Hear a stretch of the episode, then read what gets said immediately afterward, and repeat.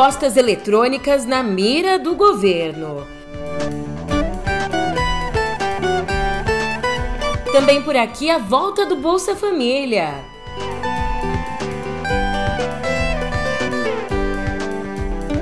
Por fim, mas não menos importante, Petrobras registra o maior lucro da história das empresas brasileiras.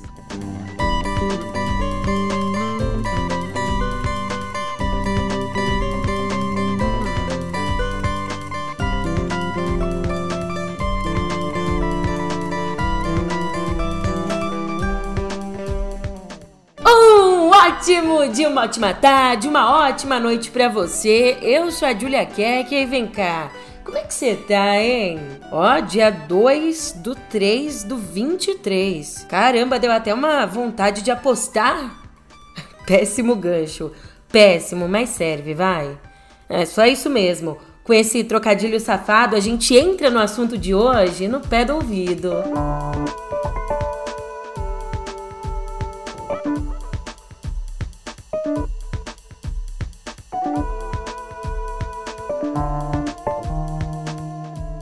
Então, o ministro da Fazenda, o Fernando Haddad, disse ontem numa entrevista ao UOL que o governo pretende regulamentar e taxar o mercado de apostas eletrônicas, o que geraria uma arrecadação entre 2 bilhões e 6 bilhões. Esse montante deve ajudar a compensar a perda pelo aumento do teto de isenção do imposto de renda, que ganha fôlego passando de R$ 1.903,98 para 2.640. E aí, com essa janela maior de isenção, quase 14 milhões de contribuintes não vão precisar pagar o imposto.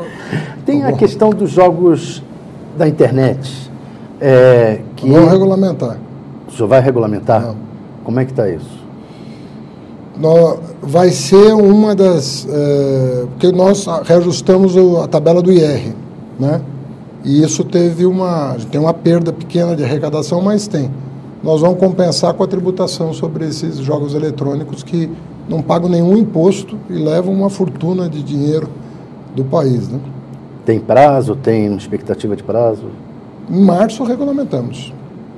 Agora em março? A gente manda para a Casa Civil em março. Obviamente que a Casa Civil vai chamar as, os ministérios envolvidos, mas enfim, é uma prerrogativa da Fazenda já falei com o presidente sobre isso, ele é a favor, porque não pode um, um jogo no mundo inteiro é tributado. Já sobre a reoneração dos combustíveis, outro assunto polêmico, o Haddad negou interferência política nos preços estabelecidos pela Petrobras e pediu compreensão do mercado. Mas você não tem medo de que essa intervenção nos preços da não, Petrobras... Não é, então, é... Acabe? Nem usa a palavra porque está errada. Não, então, mas assim, não há um receio nós de interferência? Estamos, nós estamos... Não, não é Política? É não, tanto é que nós aguardamos a decisão da Petrobras de acordo com os estatutos mas dela. Mas na segunda-feira o seu secretário executivo e o ministro de Minas e Energia estiveram no Rio de Janeiro, participaram de uma reunião da diretoria. Sabe por quê? Aí depois o senhor aguarda Carla, a questão dos preços. Aí não fica aquele receio do volta ao passado, não, assim, de vamos, ah, vamos vai ser, ter interferência? Vamos Enfim, ser verdadeiros nas claro. informações para quem nos acompanha claro. saber o que aconteceu. A Petrobras devia ter divulgado a expectativa de divulgação dos preços da Petrobras era de duas semanas atrás. Então nós ficamos aguardando a Petrobras tomar a decisão dela para a gente tomar a nossa. Chegou um momento que a medida provisória ia vencer. Então nós não tínhamos mais prazo. Então o que nós pedimos para a Petrobras era para divulgar os preços. Não foi o pedido que foi feito à Petrobras, foi como nós temos que fazer uma medida provisória de reoneração, divulgue os preços para que a gente possa adequar a medida provisória à realidade social e econômica do país. Foi exatamente o que foi feito. Tanto é que, se houvesse pressão, ia ser a pressão seria de acordo com a análise feita por agências independentes. E nós não fizemos isso. Nós não invocamos os estudos técnicos que a imprensa divulgou. Nós só pedimos a divulgação até o meio-dia de ontem para dar tempo de, de elaborar a medida provisória, porque não tinha mais prazo. Eu não, eu não, se tiver ruído e tudo dá ruído, até às vezes uma palavra mal colocada dá ruído. Eu acho que acomoda, porque a gente vai explicando e as coisas vão ficando mais transparentes, mais, as pessoas vão entendendo o propósito. Nós estamos vivendo um momento, Thales, que não é uma transição de, de governos democráticos e nem de públicos que têm é, apreço pela democracia. Nós estamos falando de uma militância é, raivosa que está nas redes sociais, disseminando mentira. Imagina, o Bolsonaro agora virou campeão de gasolina barata, um homem que cobrou 10 reais por litro durante três anos. E na eleição resolveu baixar o preço para ganhar a eleição e perdeu. É o, essa é a referência dessas pessoas de boas práticas econômicas. Sabe, é o maior trapalhão da história. Esse homem é um trapalhão, o, o Thales. Ou a gente dá um nome às coisas, ou fica difícil. O mundo inteiro acha isso. Nessa questão da transição da gasolina, as pessoas me cumprimentavam no G20 assim: à tarde, que bom que você está aqui. Nem me conhecem, estão me apresentando lá. Que bom que é um novo governo. O mundo inteiro celebrando o fim desse pesadelo. Agora, o pesadelo deixou sequelas. Nós vamos tratar dessas sequelas. E aí nós vamos resolver. Vamos resolver as coisas. Mas tem que ter um pouco de tranquilidade e, assim, tem que ter um pouco de compreensão também.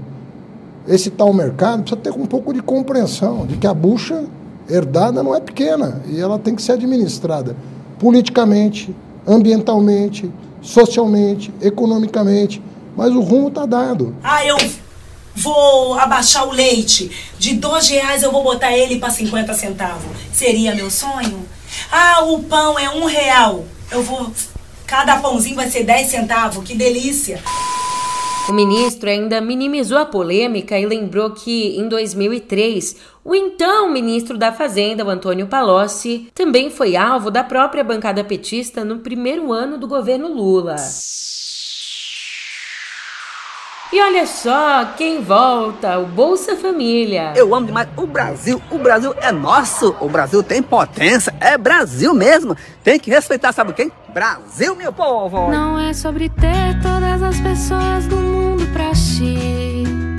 É sobre saber que em algum lugar alguém zela por ti.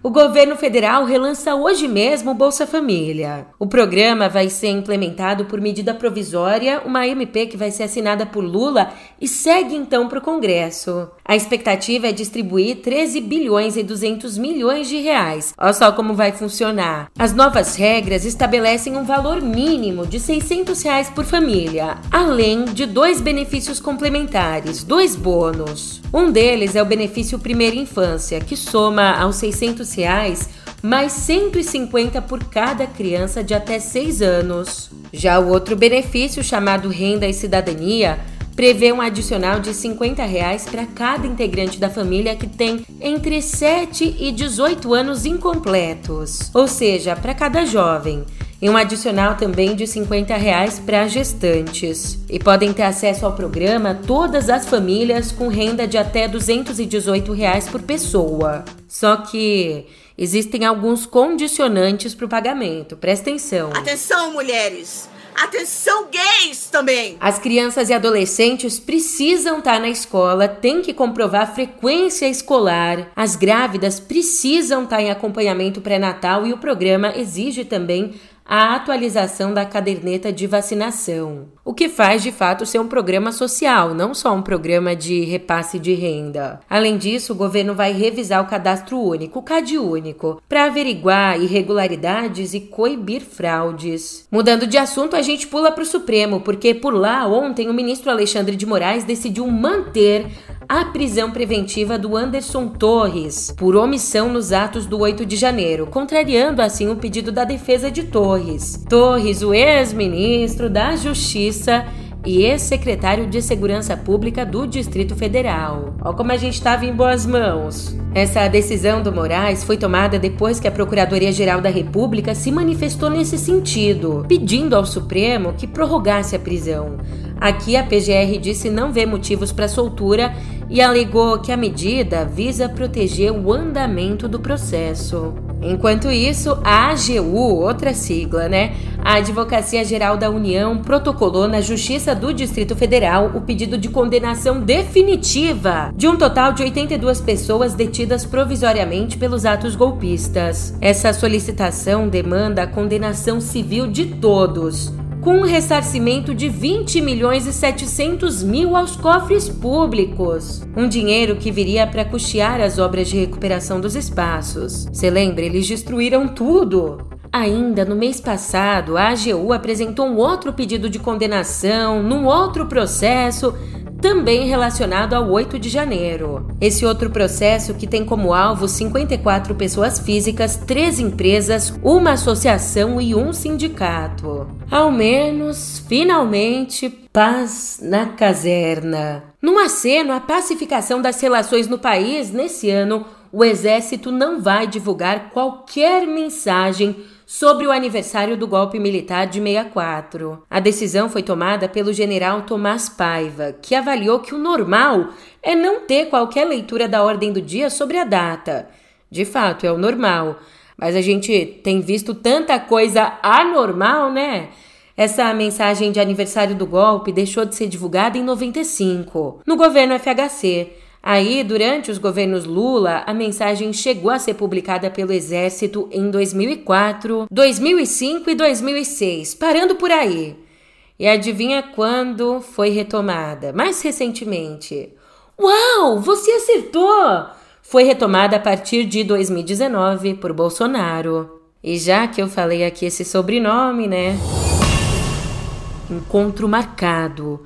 No dia 27 de julho, Chico Buarque e Eduardo Bolsonaro vão ficar frente a frente no sexto juizado especial cível da comarca da Lagoa, no Rio, numa audiência do processo que o cantor move contra Eduardo pelo uso indevido da música Roda Viva. Você lembra desse caso? É que o Eduardo Bolsonaro publicou um post que trazia fotos de uma galera de extrema direita uma galera como Augusto Nunes, Guilherme Fiuza, Luciano Hang, Carla Zambelli, enfim.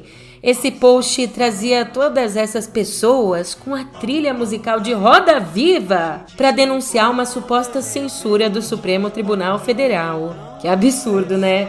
Logo essa música, símbolo de resistência da ditadura militar, ditadura na qual os heróis da família Bolsonaro eram os torturadores que mataram, causaram danos irreversíveis na vida de muitas pessoas.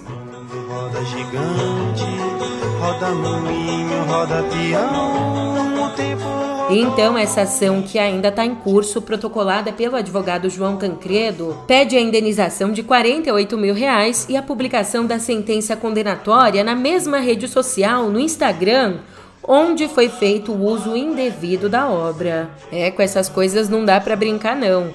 Arte, comunicação são ferramentas poderosíssimas, transmitem mensagens poderosíssimas. Aliás, Voltando ao atual governo nessa esfera, o ministro das Comunicações, o Juscelino Filho, escolheu para cuidar do estratégico setor de rádio e TV o advogado Antônio Malva Neto, que vai, entre outras coisas, decidir sobre processos de outorga e renovação de empresas privadas do setor, além de cuidar das regras e mudanças nas normas. E o advogado, que vai, portanto, assumir rádio e TV, admitiu nunca ter atuado na área de radiodifusão. Mas, veja só, ele é sócio do empresário Willer Tomás, que, além de amigo do senador Flávio Bolsonaro, é dono de quatro rádios e uma televisão no Maranhão, reduto eleitoral do ministro. Ou seja, vai poder ajudar aí, né? Poder não pode, mas vai estar tá fácil de ajudar os amigos. O Juscelino Filho enviou a indicação do Malva Neto para a Casa Civil, que fez a nomeação sem contestar no dia 6 de fevereiro. E questionado pelo Estadão, o ministro justificou a escolha do advogado, dizendo que ele é uma pessoa que conhece a área. Mas, como eu disse, o próprio diretor disse que não conhece. Só sei que nada sei, né? Vale reiterar aqui, né, que o ministro das Comunicações, o Juscelino Filho, chegou ao cargo indicado por um consórcio do Centrão. E ainda nessa linha, segundo Sara Teófilo, do site Metrópolis, o ministro das Comunicações também tem pressionado a Codevasf, aquela estatal usada em negócios escusos do Centrão. Mas para que pressionado? Tem pressionado para fazer chegar milhões de emendas que ele próprio destinou ao Maranhão como deputado federal à Engiforte, uma empresa suspeita de envolvimento em irregularidades. Ainda o Juscelino defende que seja mantida uma concorrência suspeita, na qual a Engiforte foi escolhida para um contrato de 54 milhões de reais em obras. Desse dinheiro, 30 milhões têm origem em emendas federais enviadas pelo próprio ministro, por ele mesmo quando era parlamentar, além dele também ter definido onde os recursos deveriam ser alocados. No mínimo estranho. Também vale dizer que o partido do Juscelino Filho, União Brasil, é a terceira maior sigla da Câmara e controla também outros dois ministérios. Só que, ó, eles não estão de tanta amizade com o governo, não. Dos 59 deputados do União Brasil, 28 assinaram o requerimento que pede a abertura de uma CPI para investigar os ataques golpistas do 8 de janeiro. O Lula está saindo fora, não quer a instalação dessa comissão. E uma passada rapidinha pela Petrobras. Ontem à noite, a Petrobras anunciou o maior resultado de sua história. Acumulou o lucro líquido de 188 bilhões de reais e 328 milhões em 2022. Essa cifra é 76% maior que os 106 bilhões apurados em 2021, o até então recorde. E esse desempenho maior já registrado por uma empresa brasileira foi puxado pela alta de 43% no preço do barril, também por maiores margens na venda de combustíveis, melhor resultado financeiro e ganhos em acordos de coparticipação em campos da seção onerosa. E ó que o governo, agora o governo, já está estudando a volta do modelo de distribuição distribuição de dividendos da Petrobras, um modelo que era usado ali nos governos Lula e Dilma, mantendo a distribuição dos dividendos em torno de 35% a 40% do total. Hoje, praticamente todo o lucro é distribuído. E, de acordo com fontes, o assunto já foi inclusive tratado pelo presidente da estatal, Jean Paul Prates, com o Lula.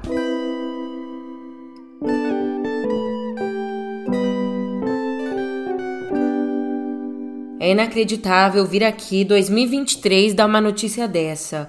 Mas o Ministério Público do Rio Grande do Sul vai abrir uma investigação civil e criminal para apurar as declarações xenófobas do vereador Sandro Fantinel, um vereador de Caxias do Sul que, acredite se quiser, fez declarações ofendendo baianos e questionando a repercussão do caso de trabalho análogo à escravidão na Serra Gaúcha, em referência àquele caso de mais de 200 trabalhadores resgatados em situação análoga à escravidão em vinícolas de Bento Gonçalves. O político aconselhou agricultores, produtores e empresários do setor agrícola a não contratarem pessoas da Bahia, dizendo que é, abre aspas, um povo que vive na praia tocando tambor e acostumado com carnaval e festa. Fecha aspas. Ele sugeriu ainda que os produtores optem por trabalhadores vindos da Argentina, que, nas palavras dele, seriam limpos,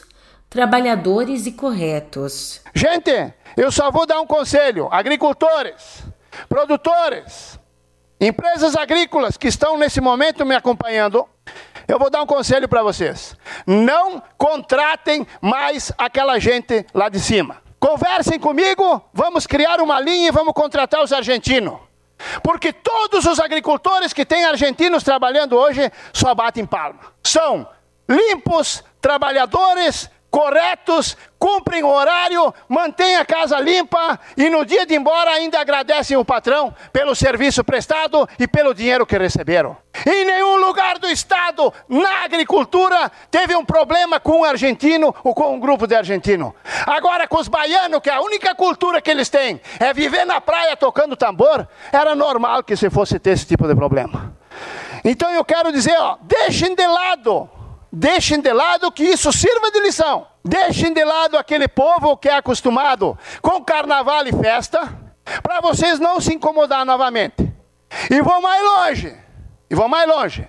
O problema, senhoras e senhores, ele foi tão grave, mas tão grave, foi uma escravidão tão grave, que além dos caras voltar bêbado para o trabalho, né? Teve vários teve vários desse mesmo grupo que não quiseram ir embora, que quiseram permanecer em Bento e que quiseram permanecer na empresa e continuar trabalhando. Ué? Mas se estava tão ruim, senhor presidente, se estava tão ruim a escravidão, como é que alguns do próprio grupo não quiseram ir embora?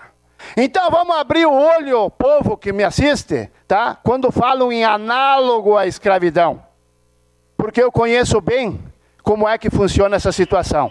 E para concluir, senhor, senhor presidente, para concluir, a intenção é trabalhar 10, 15, 20 dias e receber 60 mais os direitos. Concluindo. Essa é a intenção. Inacreditável uma coisa dessas, né?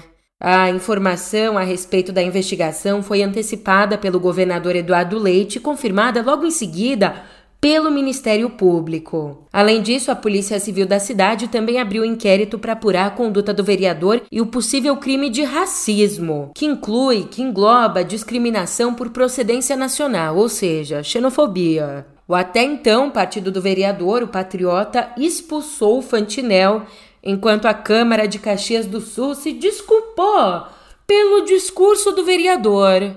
Como eu disse, esse caso é muito sério, o caso da escravidão é muito sério e eles são mais graves e mais antigos do que parece. Escuta só esse recado. Olá, sou Pedro Dória, editor do Meio. A escravidão na indústria dos vinhos revela muito sobre o buraco no qual o Brasil está. Quando as vinícolas, ao invés de se defenderem, saem acusando o Bolsa Família, saem reclamando de que estamos chocados, elas estão, na verdade, revelando muito sobre quem todos nós somos hoje, como sociedade. Vamos conversar? O ponto de partida já está no YouTube do meio.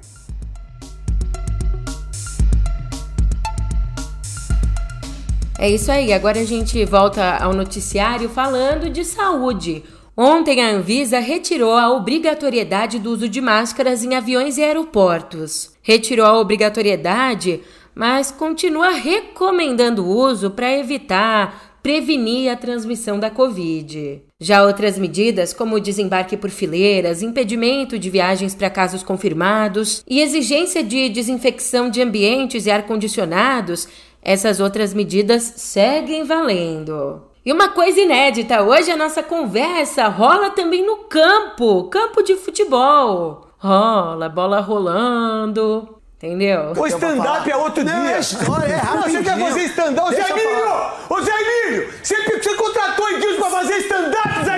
A gente foi parar no campo porque, insatisfeita com o tempo de partida durante os jogos, a FIFA planeja mudar algumas regras do futebol. A International Football Association Board, que bonito que eu falei, ela, essa instituição responsável por alterar o regulamento do esporte, se reúne no fim de semana para debater temas como o fim dos 90 minutos de partida e a possibilidade de parar o cronômetro toda vez que a bola sair de campo. Aí eles também querem que aquelas comemorações de gol sejam levadas em consideração no tempo de acréscimo. E se aprovadas, as mudanças podem valer já no comecinho da temporada 2023-2024 na Europa. Temporada que começa no meio do ano, dia 30 de junho. E não é que a gente também tá batendo um bolão no espaço? Cinco estudos publicados nessa quarta na revista Nature atestaram o sucesso da missão DART. Missão que alterou a trajetória de um asteroide pela primeira vez na história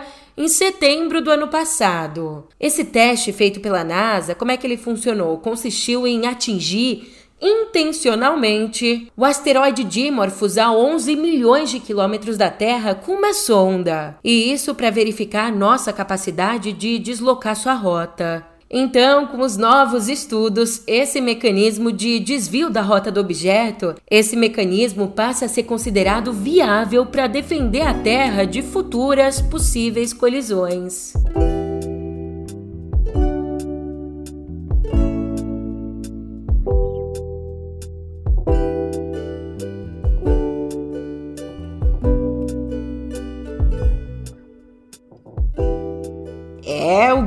Blink-182 meteu atestado. E depois que ele confirmou o cancelamento do show no Lollapalooza desse ano por conta de uma cirurgia no dedo do baterista Travis Baker, o festival anunciou quem entra para substituir o 21 Pilots. E muita gente disse que sim, é uma substituição à altura.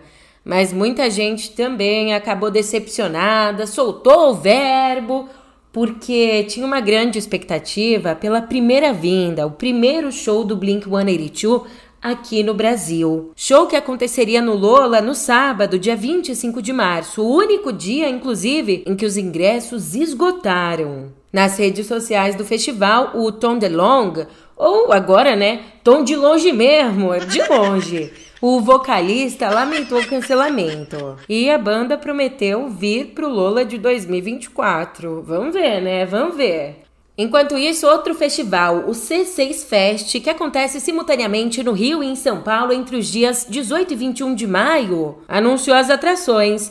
Entre os nomes do line-up, a gente tem Kraftwerk, John Batiste, Samara Joy, Linda Quebrada, Arnaldo Antunes, Russo Passapuço e Noma de Orquestra, Tim Bernardes, ou Tim que anda meio sumido, Caetano Veloso, só na mão. Mas sinto lhe informar, se você quiser ver esses shows, você vai ter que desembolsar uma grana, porque os ingressos eu achei pelo menos bastante salgados. Os valores estão entre 180 reais, o mais barato, que restringe o acesso a só um palco em um só dos três dias de festival, e 3.500. Olha isso, mais caro que meu aluguel, bem mais caro, quase dois aluguéis. Por favor, me ajuda. Que daí acesso a todos os palcos do festival em todos os dias. O passe livre. E ai, que eu amo a nossa quinta-feira, quinta de filminho, de aconchego, cineminha. E ó que dessa vez não é cineminha não, é cinemaço. Mais dois indicados ao Oscar chegam às telonas hoje.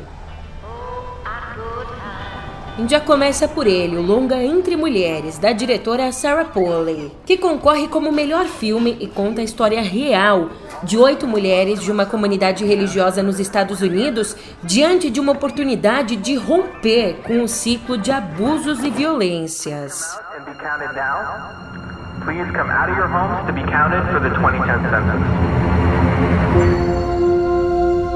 Where I come from, where your mother comes from.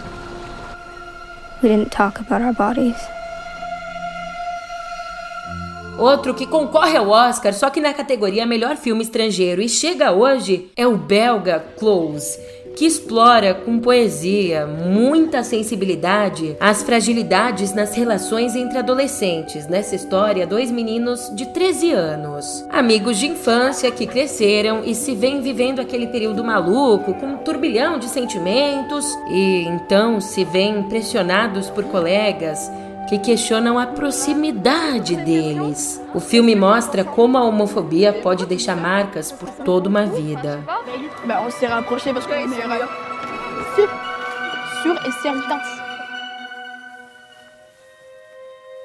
Também hoje estreia Creed 3, uma pegada mais norte-americana, aquele americanona, sabe, que a gente já conhece.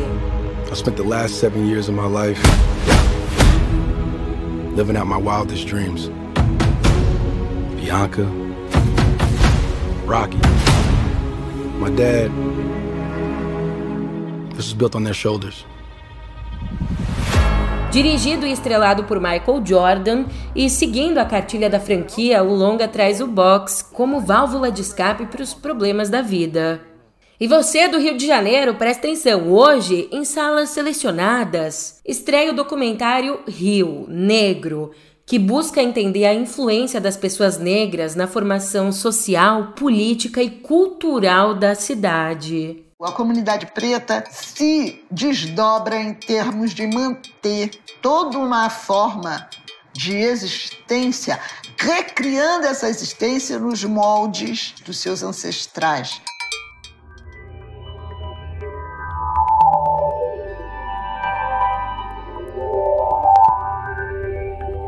Não é possível isso. O trabalhador não tem um dia de paz. O iFood decidiu demitir 355 funcionários nessa semana, o que representa 6% da força de trabalho da empresa aqui no Brasil. De acordo com o iFood, as demissões atingem áreas diferentes e não abrangem funções específicas. E eles alegam que o atual cenário econômico mundial tem exigido mudanças de rotas das empresas. É, como você tá velho de saber, a gente sempre conversa por aqui todo santo dia. A redução no iFood acontece num período em que outras empresas de tecnologia também promovem demissões em massas, como a 99, a Loft, Amazon, Twitter e muitas, muitas outras. Você me desculpa, quando eu fui editar, eu percebi que eu falei demissões em espaguete, em massas, em capelete.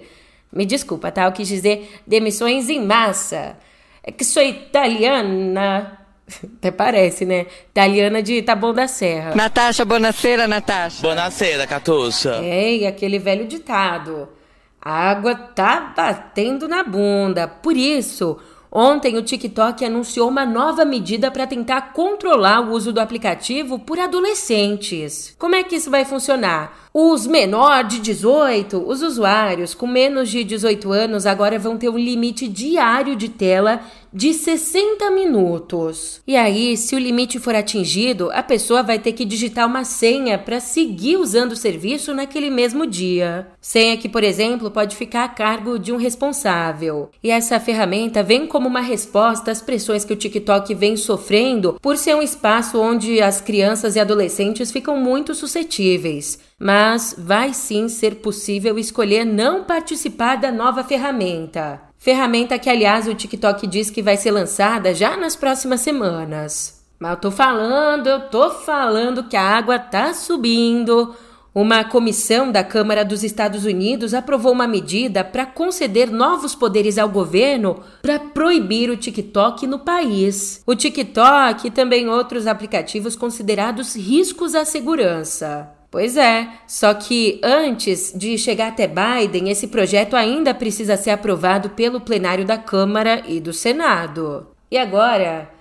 Agora, olhe no fundo dos meus olhos, eu falo direto com você, empreendedor, investidor, você que tem um sonho. Eu cheguei a perder tudo e ficar devendo mais de 10 milhões de reais. E sabe o que eu fui fazer? Vender shake na rua. Deus defenderá, né? Primeiro que não dá nem para olhar no fundo dos meus olhos, que é um podcast, e outra, né? Isto é a doutrina liberal! Deixa o papo de coach para outro podcast, mas começou ontem o Dia do Investidor, a conferência da Tesla, que acontece na sede da empresa em Austin, no Texas. E ali, o Elon Musk revelou parte do que ele chama de plano diretor para ampliar o apelo da montadora de carros elétricos, incluindo o plano de construir uma nova fábrica no México e de fazer mudanças nos processos de fabricação da empresa. Ainda na apresentação, ele enfatizou os planos da Tesla para o que ele chamou de um futuro de energia saudável e disse, presta atenção, ele disse que dirigir um carro a gasolina e não autônomo será no futuro análogo a andar a cavalo e usar um flip phone. Xiii, se andar de carro a gasolina é igual andar a cavalo, a coisa ficou feia por aqui, né? Eu só ando de ônibus nem de carro a gasolina.